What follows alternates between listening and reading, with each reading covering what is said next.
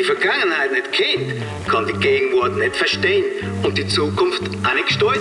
Sie suchen Wir wären ja kurz wenn wir das Zeug einfach nur ungenützt rumliegen lassen. und sie finden Ein gewaltiger Wissensschatz harrt hier seiner Entdeckung. all Delikatessen Für jeden gibt es irgendwo was Wichtiges, das verdammt lang her ist. aus der SRG-Archiv. Die Vergangenheit ist die beste Lehrerin. Sie sind Und genau darum braucht es mutige und hartnäckige Spürnasen, die die richtigen Fragen stellen.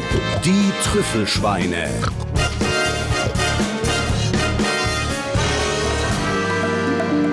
Also, Trüffelschweine, gell, wir sagen es Hochdeutsch, oder? Trüffelschweine. Trüffelsoi. Ja, Ja, Trüffelsoi nicht. geht auch nicht, nein. Nein, vor allem Thurgau würde es noch heißen Tr Trüff, Trüffel. Trüffelsauen. Ein Trüffelsau. Ein Trüffelschwein. Also, Trüffel, äh, wir sagen, wir sagen es auch am besten nicht selber, sondern wir lassen es jemand anders sagen. also gut, es sagt, also da, da wäre es so, dass irgendjemand würde Trüffelschweine sagen. Die Trüffelschweine. In diesem Podcast immer jemand im Zentrum und in dieser Folge ist es... Achtung, Tom. Man sagt die schönste Frau und seit den Alpen das beste Schweizer architektonische Werk, das hat man auch gesagt. Hashtag MeToo! Ursula Andres. Äh, So ist sie äh, 1966 äh, von Manny Weber, also das ist quasi das Sven Epine wahrscheinlich von dieser Zeit, von Manny Weber äh, angekündigt worden. Ursula Andres, was kommt dir als erstes in den Sinn? Ja, das, was den meisten wahrscheinlich in den Sinn kommt. Äh, ähm, gut aussehende Frau im Bikini, die zum Meer aussteigt und Ja. singt. Gell? Der Bikini. Der Bikini, James Bond. Der, der Bikini. Und der ist ja so, ich habe immer gemeint, der sei weiss, aber jetzt habe ich es vorher noch mal geschaut und ich habe festgestellt, der ist so, weißt du, ist Eierschale. Ge, ge, Eier, nein, so gebrochen, gebrochenes Weiß.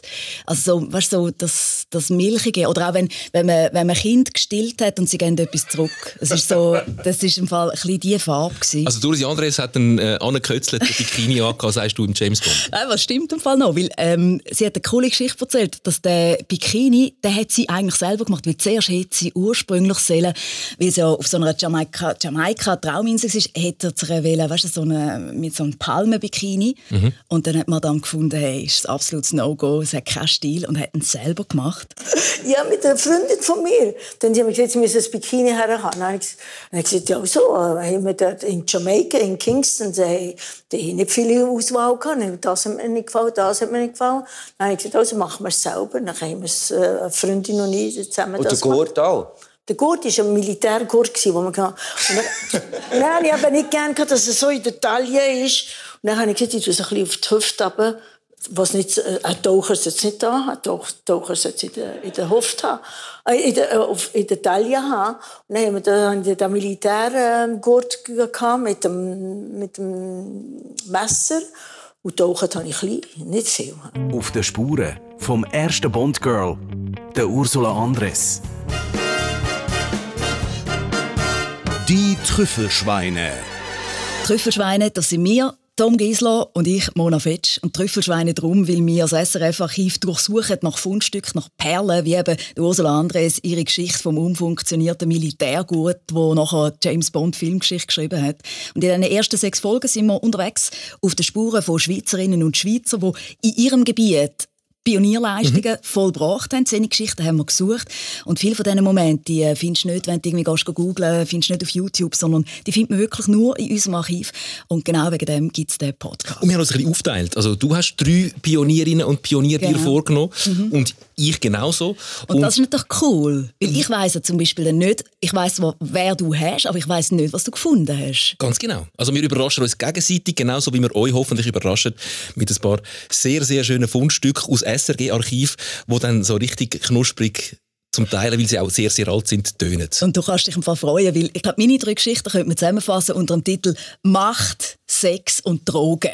Wie so ein, Lauter Themen, Tom, die dir sehr nahe sind. wie, ein Also aus Mafia, wie so ein Mafia-Film, der Pate. Ja, genau. Aber es ist halt die Schweiz. Und darum ist es äh, Also nicht, nicht Marlon Brando, sondern mehr Manny Weber. so, ungefähr. Das ist eben schön. Aber eben, zum Teil sagen die Fundstücke wirklich auch mehr aus über unser Land als über die, was eigentlich darum geht. Und das stimmt äh, in dem Fall explizit, weil äh, sie, sie ist so fest Hollywood, dass unsere kleine Schweiz fast nicht damit umgehen Kapitel 1 Wie Ursula Andres einmal kurz dem Meer entsteigt und damit James Bond und dem Rest der Welt den Kopf verdreht.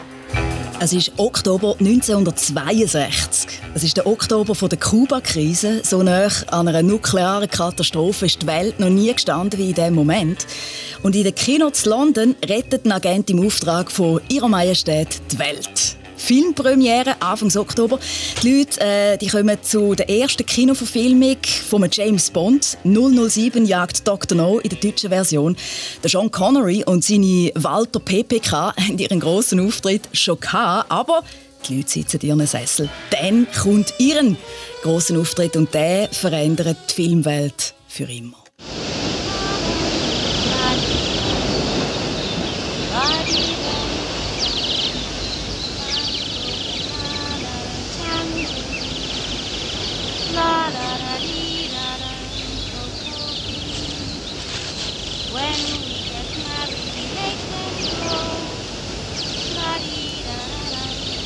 Ursula Andres steigt als Muscheltaucherin Honey Rider aus dem Karibischen Meer. Also der, der rauscht, ist im Fall nicht irgendwie Schellackplatte, sondern das ist wirklich das Meer. Das ist das Blut im Kopf von, von meinem, äh, in meinem Bubenkopf. Ich erinnere mich gerade zurück, wenn ich als Bub den Film geschaut habe und äh, sehr verliebt war in Ursula Andres.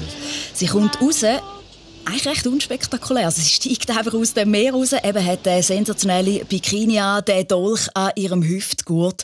Und dann sagt sie zum Sean Connery, zum James Bond. What are you doing here? Looking for shells? No, I'm just looking. Stay where you are. I promise I won't steal your shells. I promise you you won't either. Stay where you are. I can assure you my intentions are strictly honorable. Großartig, oder? Also, das ist das, aber ich glaube, das ist eigentlich schon fast äh, das Maximum an Dialog, äh, wo es gegeben hat, jetzt also äh, in Bezug auf sie in dem Film.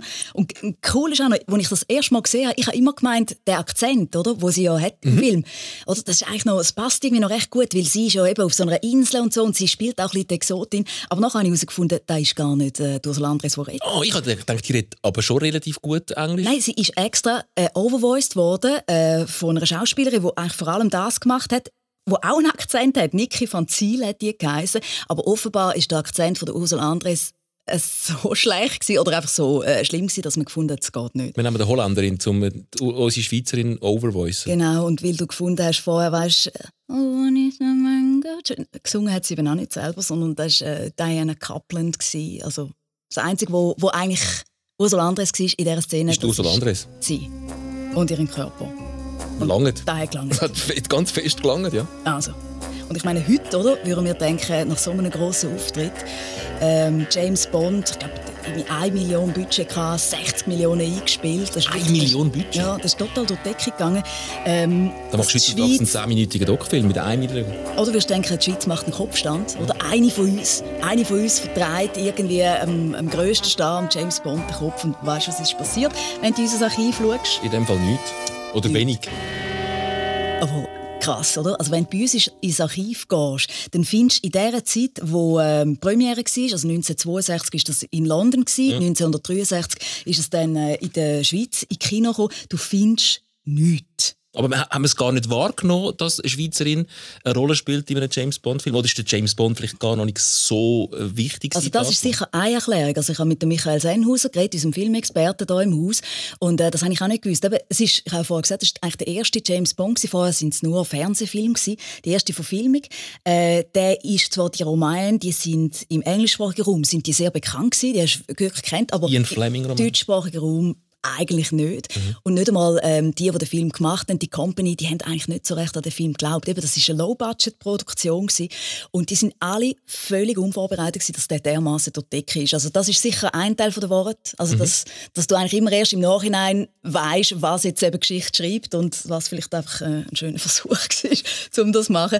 Und das Zweite ist aber vielleicht auch, ähm, ja, liegt ein bisschen in der Natur wahrscheinlich auch von unserem Radio und unserem Fernsehen in dieser Zeit, würde ich jetzt mal sagen, wo sich ja mit Popkultur immer eher schwer tun hat. Ich glaube, das ist sicher auch äh, eine Erklärung. Und ich wollte nicht vorgreifen, aber ähm, mir ist das jemand einmal begegnet, dass Schweizer, gerade äh, ein paar von diesen Pionierinnen und Pionieren, die ich mich auch befasst habe damit, ähm, im Ausland zuerst grosse Erfolg gefeiert haben und in der Schweiz dann eher langsam und schleppend erst die Anerkennung bekommen haben, die sie verdient hätten dafür. Wahrscheinlich ist das auch noch ein Teil der Wahrheit. Und dann ist es natürlich wirklich auch so, dass man das zum Teil einfach schwierig ist, zu äh, merken, hey, das ist jetzt ein Magic Moment gewesen. Ist einfach Weil- im Nachhinein ist es einfach. Ja, nein, natürlich, so. oder? Also wir könnten sagen, ja, das hätte ich müssen merken, aber am Schluss, sie ist einfach aus dem Meer rausgestiegen in einem Film, äh, wo es hunderttausend andere Kinofilme auch gegeben hat in dieser Zeit. Und was ich das Coole finde, Ursula André selber, die hat eigentlich nie so richtig verstanden, was wirklich soll dran sein an dieser ikonografischen Szene.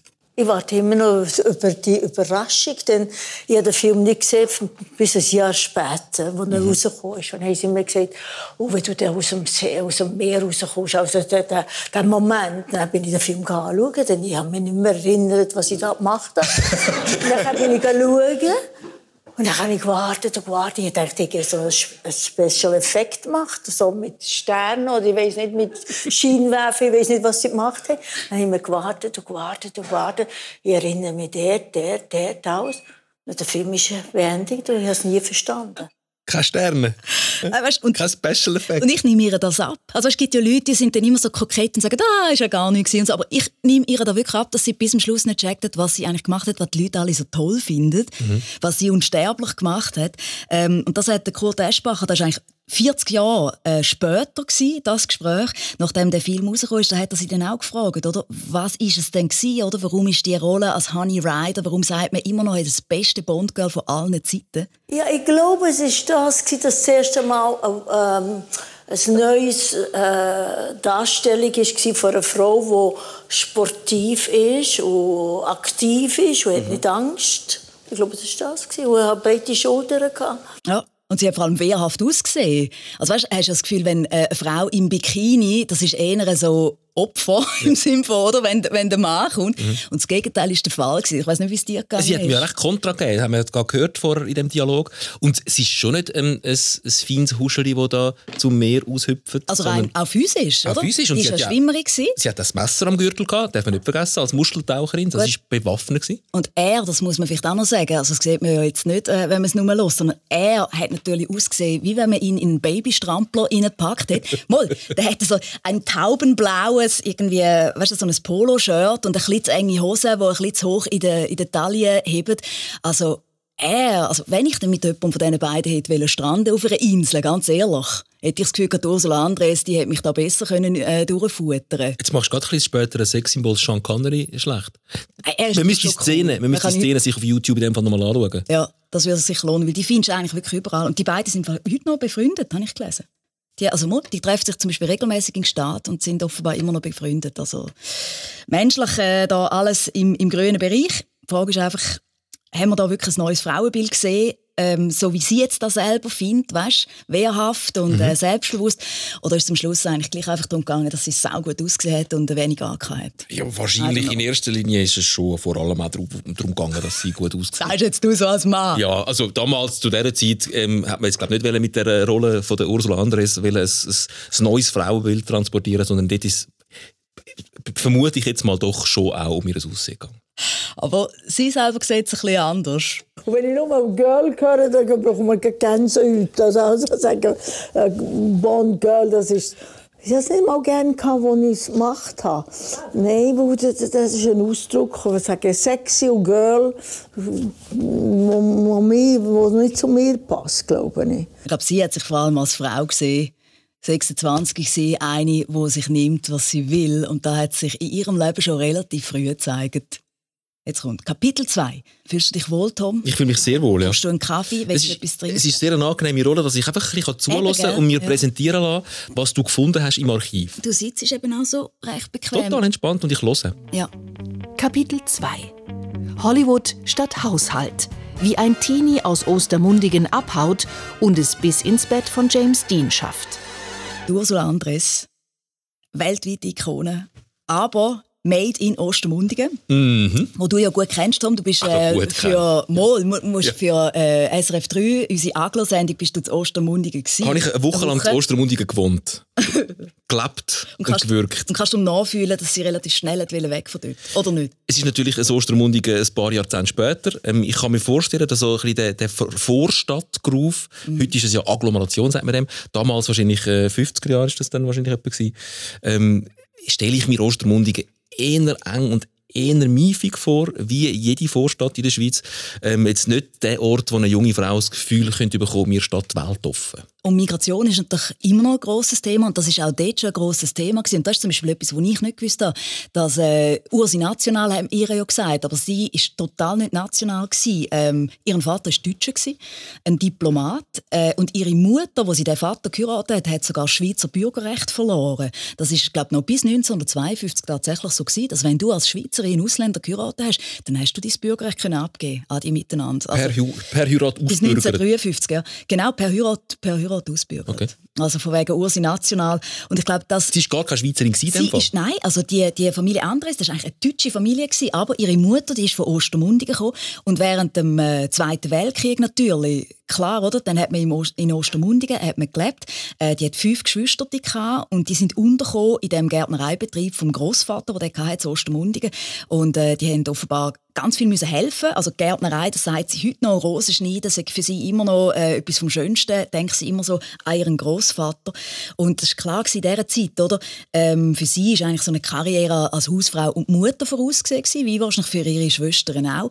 Man hat sie zu Bern in die Mädchenschule geschickt, aber es hat sich bei ihr offenbar schon relativ früh gezeigt, dass die Ursula Andres einen eigenen Kopf hat. Wildfang, extrem viel Energie, sportlich eben, die war im, im Schwimmclub und äh, hat darum auch ihren Weg aus dem Ostermundigen rausgemacht.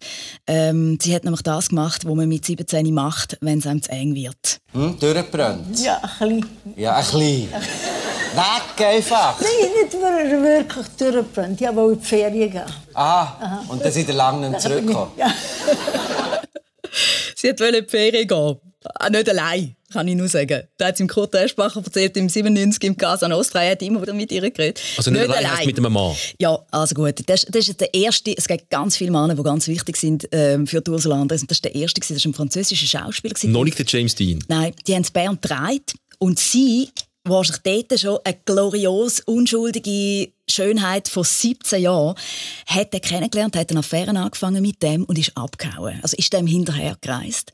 In Ferien? Ähm, Ferien. Ferien. Und sie war noch minderjährig gewesen. und der Großvater eben streng aus Ostermundigen, mhm. ähm, der ist fast durchgefallen und hat Interpol einschalten, um das minderjährige Ursi wieder heimholen oder zurück äh, zu Anstand und Moral. Da hat dann ihre Mutter hat das gerade noch können verhindern, aber eigentlich ab dem Moment ist die Ursula Andres weg von Ostermundigen. Die ist eigentlich nicht mehr zurückgekommen. Sie ist dann mit ihm äh, weitergereist. Der ist nachher auf Rom gegangen. Das war so die Zeit, weißt, 50er Jahre. Äh, Cinecittà. Cinecittà. Genau. Marcello Mastroianni. Das große Kino Bellini. hat in Rom stattgefunden. Unbedingt. Und sie ist 17, 18, kommt dort an und das ist auch noch krass, oder? Von wegen niemand auf sie gewartet. Ihre geht einfach alles so vor die Füße. Sie ist zuerst irgendwie gerade noch mit der jungen Brigitte Bardot, hat sie sich getroffen, ähm, hat dann äh, den Marlon Brando kennengelernt und oh. der Marlon Brando, der wird sie wahrscheinlich ein halbes Mal angeschaut haben und gesagt, Baby, du musst zum Film wie auch immer. Ja. Dann hat sie Probeaufnahmen gemacht äh, in London, hat die total versemmelt, weil sie eben kein Englisch können und einfach wahrscheinlich wirklich wegen ihrem Looks vielleicht auch wegen ihrer Ausstrahlung, hat sie dann ähm, einen Deal bekommen von Paramount, vom Filmstudio. Also eine Karriere, die keine Schauspielausbildung hatte. Wie alt sind wir? Also mit 17 noch nicht 20. Noch nicht mal 20. Noch nicht mal 20. Und dann ist sie für hat sieben Jahre Vertrag bekommen auf Hollywood und eben bis zu dem Moment eigentlich mit Schauspielerei selber noch überhaupt nichts am Hut gehabt. Und ich glaube, da kann man sagen, das ist eigentlich fast bis zum Schluss ein bisschen so geblieben. Nein, ich hatte so Angst, weil ich heute noch Angst habe vor, vor der Kamera. Ich einfach, ich habe doch, ich habe keine Was hast du Background gehabt. Ja, ich, kann, ich musste alles lernen. Und, dann und Englisch hast du auch nicht richtig können? Nein, gar nicht. Nicht, nicht, nicht ein Wort. nicht ein Wort. Und dann, dort äh, eine Schauspielerin sein, die, die Gefühle die, die Sachen raus, aus dem Körper rauskommen. Dann habe ich so, ich so Hemmungen gehabt, das kann ich doch niemals machen. Nach ja. einem Jahr haben sie gesagt, du, wir müssen die entladen, du willst gar keine Schauspielerin werden. Du hast ja nichts gelernt. Ja. Dann habe ich gesagt, ja, die hat recht. Also ich war froh, dass sie Musik haben. Super, oder? Weißt du, in der heutigen Zeit, wo... Ein Unfall. Alle davon träumen. Ja. Und, ja. Und, und schon in der Schweiz ähm, äh, über Ferngehör zum Lee Strasberg Institut wahrscheinlich Schauspielunterricht nehmen. Sie nicht so. Sie hat so es gar nicht wollen. Sie gar nicht hat sie hat's gar nicht wollen, aber sie ist nachher auch froh gewesen, dass sie eigentlich nicht mehr müssen schauspielern und hat sich geistig, glaube schon total von dem verabschiedet. Ich glaube, für sie ist es wirklich einfach darum gegangen, die hat einfach weg. Die hat einfach ein geiles Leben haben. Dann hat sie, dort ist sie auch noch nicht 20 gewesen, den James Dean getroffen. Wir sind immer noch nicht, sie ist immer noch nicht Nein, 20 die und hat schon den Marlon Brando, Brigitte Bardot und den James Dean getroffen. Alle, alle. Und er hat schon bei allen grossen Filmcompanies vorgesprochen und so. Und dann war sie mit dem James Dean zusammen. Gewesen. Und also das müsst ihr wirklich schnell googlen oder schaut schnell irgendwie bei euch auf dem Handy. Das Bild von dieser blutjungen Ursula Andres und von James Dean. Grossartig. Mhm. Und das Beste ist, sie hat ihn verloren. Sie hat irgendwie von der, also sie können den Typ irgendwie nicht so recht verstehen. Und das ist, das ist wirklich so die Legende am Tag von seinem Unfalltod. Ähm, es war der Moment, wo es zum grossen Showdown kam zwischen dem James Dean, der ihren Freund war, und dem John Derek, den sie später geheiratet hat. Die Ursula Andres hat sich für den John Derek entschieden und der James Dean ist vielleicht mit dem letzten Kuss Du meinst- Schicksal entgegengefahren. Und James Dean sein Tod hängt direkt zusammen Nein, das meine ich gar nicht. damit, dass Ursula Andres ihm den Schuh gegeben hat. Aber ich meine, es ist eine schöne Vorstellung, dass er den letzten Kuss von seinem Leben von ihr bekommt. Unbedingt. Gell? Ja. Es ist mehr, also was mich wirklich fasziniert ist, hey, die hat mit allen grossen so, aber sie ist, sie ist nicht berechenbar gewesen. Ich glaube, wenn sie berechenbar gewesen wäre, dann wäre sie am Schluss mit dem James Dean wahrscheinlich eher zusammengeblieben als mit dem John Derek, der zwar auch dort so ein, ein aufstrebender Schauspieler war, ein paar gute Rollen hatte, aber schon ein eine andere Liga. Das ist der, den sie dann später geheiratet Ja, hat. und der hat sie auch, glaube wirklich total geliebt. Also sie hat auch nachher gesagt, dass sie so der Typ war. Aber ähm, der ist auch später, also sie ist dann mit ihm, er ist der Schauspieler gewesen, und sie ist einfach mitgegangen. Oder sie hat eigentlich nicht mehr wollen schauspielern und er hat sie dann ein paar Mal fotografiert, ähm, hat sich dann als Fotograf einen Namen gemacht und dann hat es ein Bild gegeben in Griechenland, wo er sie mit einem nassen schwarzen T-Shirt fotografiert hat. Und das Bild hat am Schluss eigentlich wieder Ausschlag gegeben, dass sie äh, für die Rolle von der Honey Ryder im James Bond überhaupt angefragt worden ist, weil äh, eine andere äh, Schauspielerin hat abgesagt und äh, die, die dann, äh, die sie hätten wollen, die hat kleine Brüste gehabt für das Bikini-Top. Also wegen Mhm. MeToo. Mhm. Das war dort wirklich ein Argument, gewesen, wo man auch, glaube ich, offen kommuniziert hat. Das wissen wir ja das nicht. Und dann haben sie die Ursula Andres gesehen. Die haben sie nie gesehen spielen, scheißegal, aber die haben da Bild gesehen, wo ihren Typ von ihr gemacht haben und haben gesagt, Die hat einen guten Busen. Die nehmen danke wir. vielmals, die nehmen wir. Die, die wollen wir. Ja. Äh, So schaffst du es von Ostermundigen auf Hollywood. Und weißt du, wieso hat sie Ja gesagt? Das ist auch noch so cool. Sie hätte eigentlich gar nicht mehr wollen schauspielern Weil sie hat eigentlich gesagt, ich bin eine totale Flasche, ich kann nichts. Und ähm, wo sie ihr die Rollen angeboten haben, hat es für sie zwei Gründe gegeben. Der Stutz. Weil eben, ihren Mann, der John Derek, der hat sich mehr schlecht als recht, glaube ich, durchgeschlagen. Also sie haben Geld gebraucht. Das ist jetzt nicht 10'000 die äh, Schauspiel- und Hollywood-Ikone wie der James Dean. Ja. Nein. Mehr so ein, ein Aber- B-Movie-Schauspieler. Aber f- manchmal hilft es im Leben auch, wenn du früh genug stirbst, um es mal so zu sagen. Du aber meinst, anderes retrospektiv ist vieles ähm, Ja. amig dann ein bisschen, sieht ein bisschen anders aus. Genau. Wenn, wenn du nur drei, aber richtig gloriose Filme machst und äh, die anderen 37, die scheiße sind, die nachher kommen, nicht mehr. Aber das, ist- das ist eine andere Geschichte. Aber auf jeden Fall, das Geld war wichtig gewesen, und da hat sie auch gesagt, 10'000 Dollar hat sie bekommen. Und das Zweite ist, sie hat schon immer mal auf Jamaika. Und äh, die Dreharbeiten, da hat mir gesagt, die sind in Jamaika gewesen, dort an dem Strand, hat sie gefunden, hey, das ist- aber ein guter, ein guter Grund, um mal auf das Jamaika zu kommen. Und dann ist sie dort hingegangen und der Rest ist Filmgeschichte. Und eben am Schluss von Ostermundigen auf Hollywood im Westschweizer Radio hat es mal so ein tolles Feature gegeben, wo, man, wo sie eigentlich einfach so ihr Leben äh, erklärt und reflektiert hat. Im 78. Äh, da hat sie gesagt, du, Glück und zur richtigen Zeit am richtigen Ort. Et pourtant, peut-être, c'est- j'avais peut-être beaucoup de chance à ce moment-là. Peut-être c'était le moment juste. Comme dans la vie, tout c'est le- c'est avec beaucoup de chance, avec le moment juste, euh, les choses se font. Ist das die Melodie von einem Softporno? Ey, aber äh, nur schnell, ich weiß nicht, was du mir jetzt ist das sagen Westschweiz? Das ist wahrscheinlich Westschweizer Schon ein bisschen, oder? Aber ich meine, aber er ist-. Aber die Stimme! Das ist ein Wahnsinn, Skandal, dass man der die Stimme ähm, rausgeschnitten hat im James Bond. Die hat eine unglaublich gute Stimme. Auf Französisch, wie sie ist natürlich auch lang. Äh, Da kommt der nächste Mal mit dem Jean-Paul Belmondo zusammen. Ah, no! Ja. Wegen dem hat sie eben den anderen jetzt verloren, den wir vorher davon geredet haben, den John Derek, äh, wegen Jean-Paul Belmondo. Sie ist lange mit ihm zusammen, die hat super Französisch geredet, oder? James Dean, John Derek, Jean-Paul Belmondo. Ja, und es hat was sonst noch ein paar gegeben. Die haben wir jetzt äh, die haben wir noch gar nicht erwähnt. Ähm, ja. das ist super. Äh, weißt Im Nachhinein habe ich mir überlegt, hey, ähm, tue ich ihr Unrecht, wenn ich das Gefühl habe, dass die Männer in ihrem Leben wirklich wichtig sind. Also weißt, tue ich quasi ihre, äh, ihre, ist das unfeministisch, wenn ich jetzt das so sage.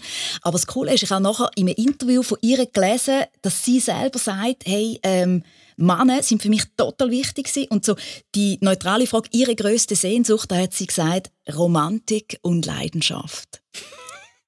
Weißt, und da hat nichts damit zu, ist sie jetzt nicht selbstbewusst oder irgendwie Ja. so, sondern da, ich glaube wirklich, da ist einfach in ihrem Leben ist Leidenschaft nicht nur für Männer, aber auch und Romantik, das ist einfach so ein zentrales Motiv. Ja, einfach auch ein bisschen, also wie gesagt, ich weiss nichts von der Ursula Andres, Ich aber habe es noch nie mit wirkt, es wirkt so, als wäre das einfach eine Frau, die sehr fest im Moment lebt und den Moment lebt und auch äh, Beziehungen, wo gelebt sie lebt und dann nach dann irgendwie einen sehr erfolgreichen Weg gegangen ist, ohne dass sie den erfolgreichen Weg abgeheilt hätte. Ja. So wirkt es auf mich. Oder ohne, dass sie sich von Typen ausnutzen lassen hat. Also weißt du, so im Sinn von, weißt, dass quasi der Mann ihr diktiert hat, was äh, sie jetzt muss machen oder so, sondern ich habe bei ihr ähm, von außen gesehen immer das Gefühl, die hat ihre eigenen Ziele verfolgt und ihr eigenes Ziel ist, glaube ich, einfach gewesen, ein geiles Leben zu führen. Mhm. Also ein intensives Leben zu führen, eins, das äh, in, in der Schweiz einfach schlicht nicht möglich ist. Überall auf der Welt wohnen, hey, mit allen Stars auf du und du weißt, ich meine, die hat mit dem Elvis Presley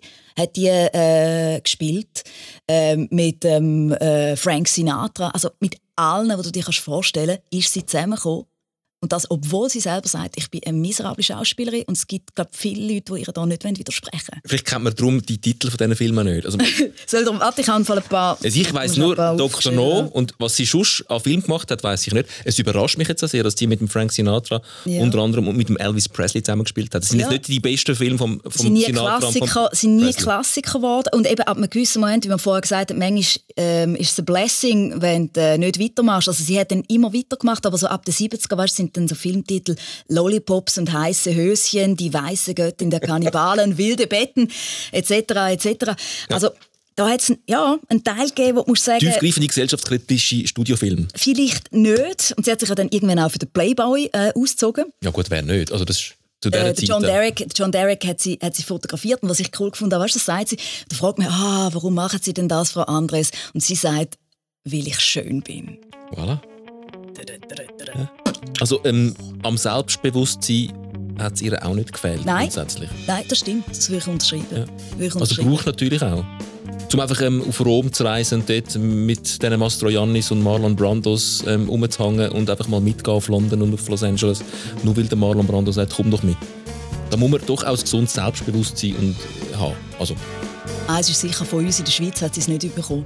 Will, Ja. nächstes Kapitel. Kapitel 3 Wie Radio Beromünster und das Schweizer Schwarz-Weiß-Fernsehen leider fast als letzte checken, dass die Schweiz einen Weltstar hat. Perlen aus dem Archiv auf der Suche nach Spuren von der Ursula Andres, die als erstes Bondgirl der Geschichte eine Pionierin war. Und wir haben vorher schon gehört, dort, wo der Bondfilm rausgekommen ist, findest du nada, nix, überhaupt gar nichts in unserem Archiv. Aber irgendwann taucht sie dann auf. Äh, und Tom, das, das ist so geil. Das erste Dokument, das du findest in unserem SRF-Archiv, das ist wirklich das ist ein ganz grosses Kino. Das ist ein Radiodokument. Und zwar gehen wir als Filmfestival in Cannes. Das war im Jahr 1965, gewesen, also drei Jahre nach dem James Bond-Film.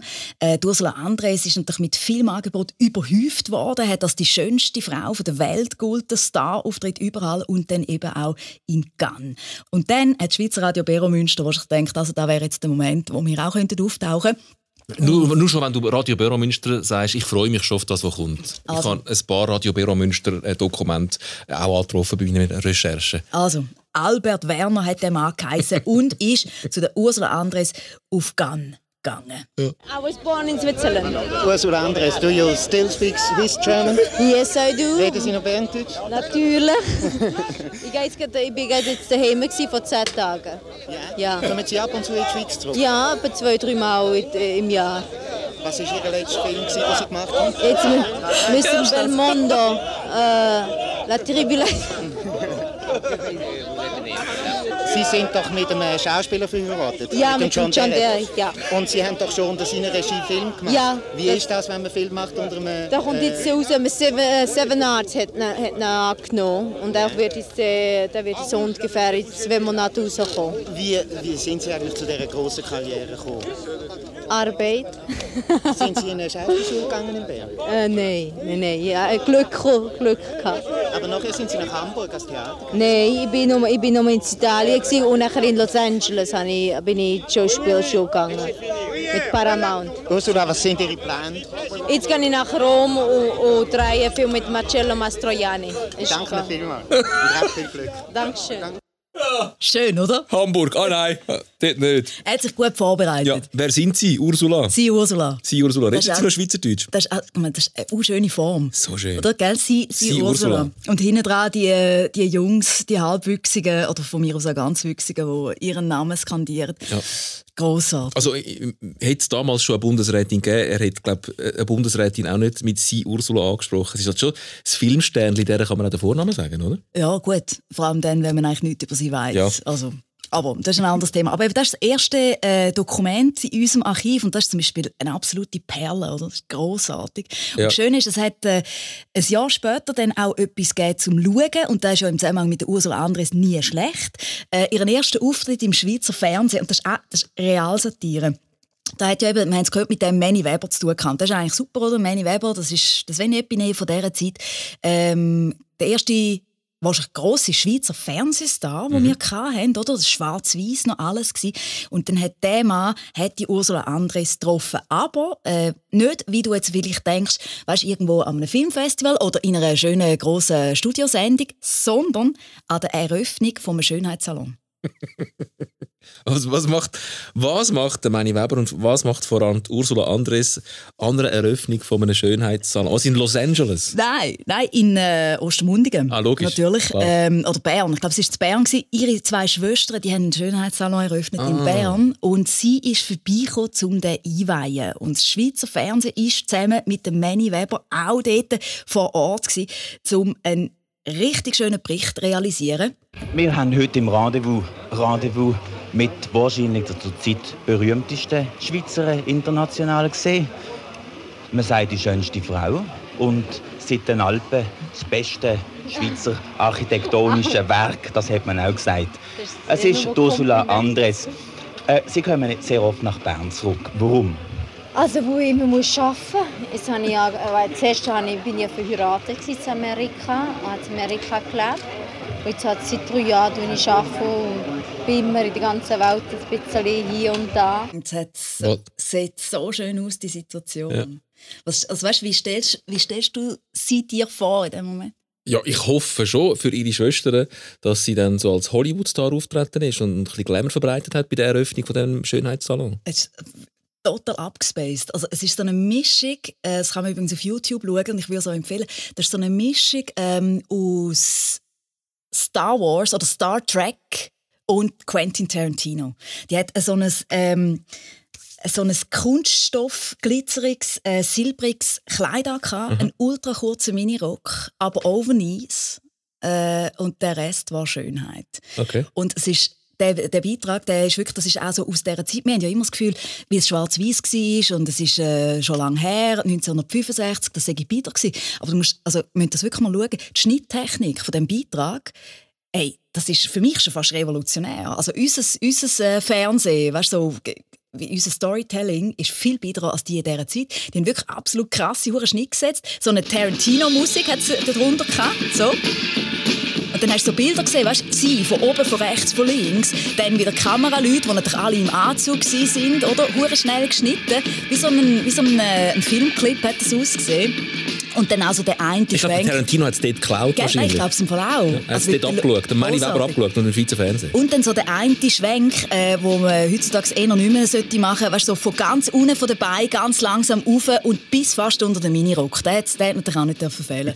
Den hat es auch gegeben. Und das ist das erste Dokument, das du findest von dieser Frau, die das erste Bondgirl war im Schweizer Fernsehen, Eröffnung von einem Schönheitssalon in Bern. Aber man hat dann doch immerhin ähm, ein paar Jahre später mitbekommen, dass da ähm, äh, Hollywood-Diva mit, ähm, mit, mit Wurzeln Ostermundigen doch ähm, in, in Los Angeles Erfolg hat. Ja, absolut. Das hat man dann mitbekommen. Also man, hat, äh, man hat sie dann schon geehrt.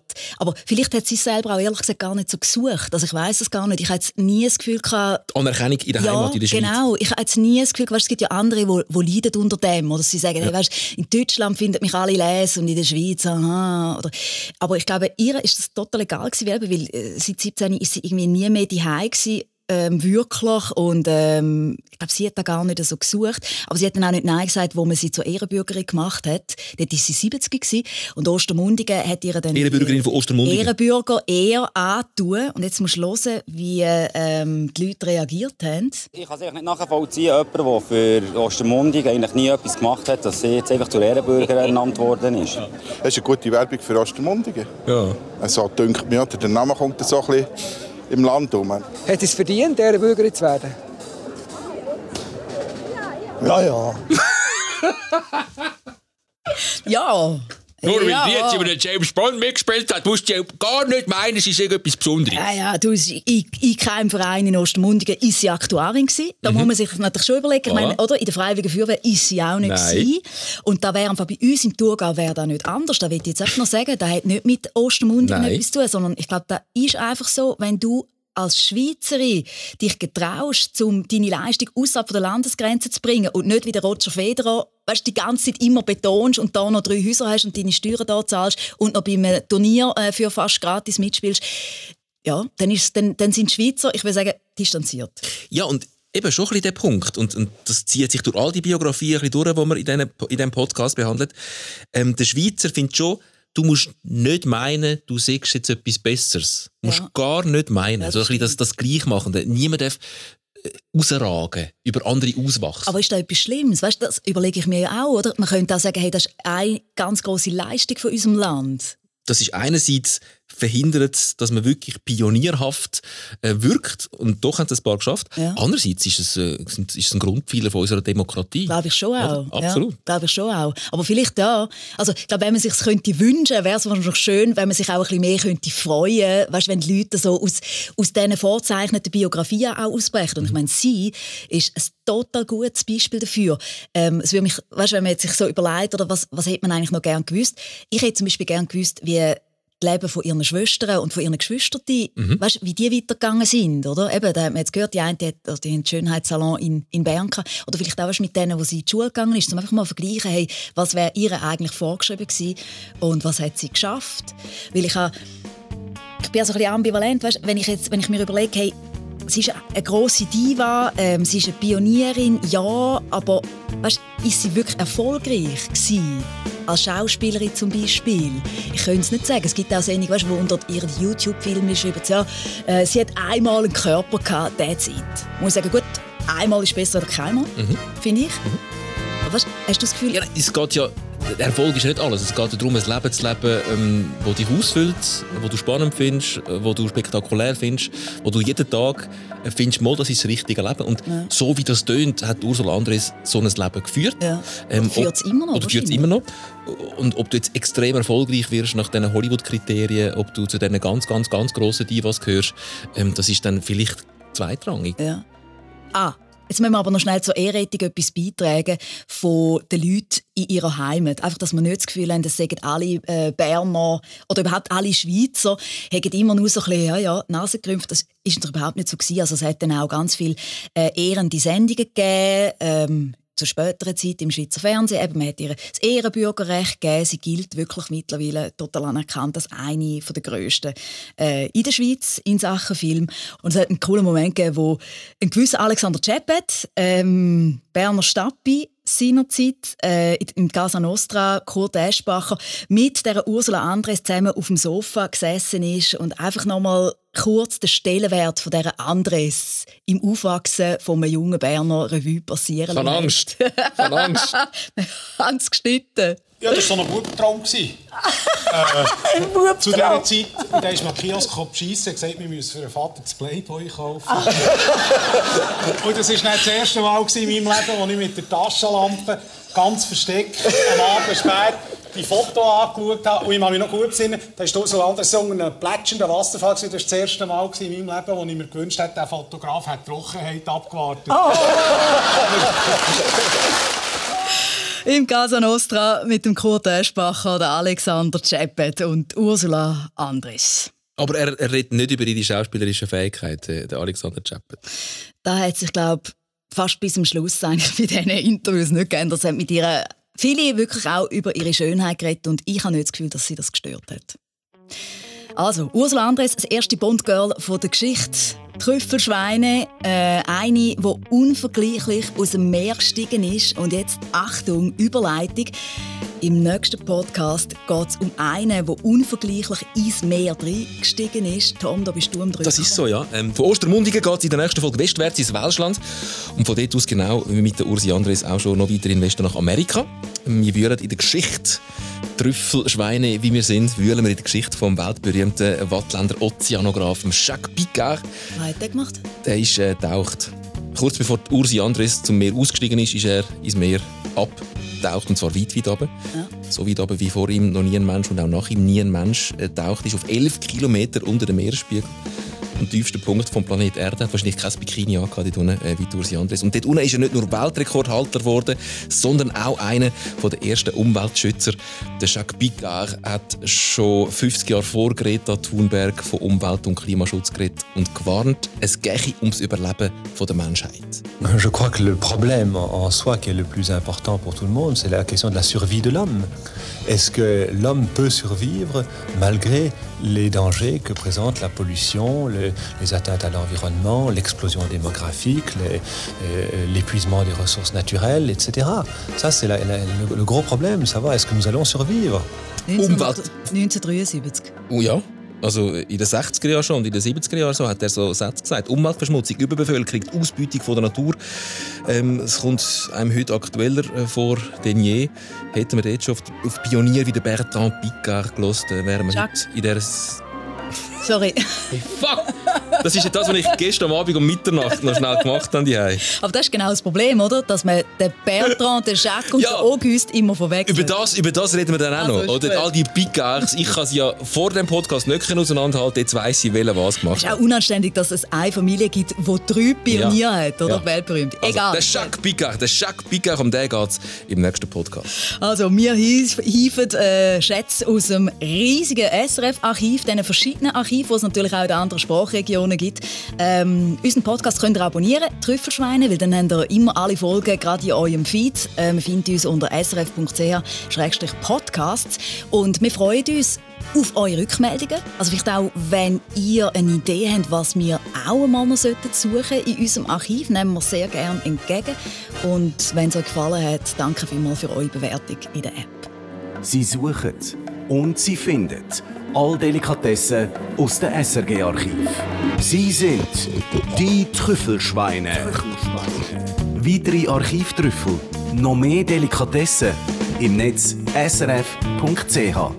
Das ist der SRF-Podcast Trüffelschweine, präsentiert von der Mona Fetsch und dem Tom Gisler. Idee und Konzept Stefan Lütolf, Produktion Anita Richner, online Laszlo Schneider, Distribution Natascha Reitz, Layout Norina Larchader, Projektverantwortung Susanne Witzig.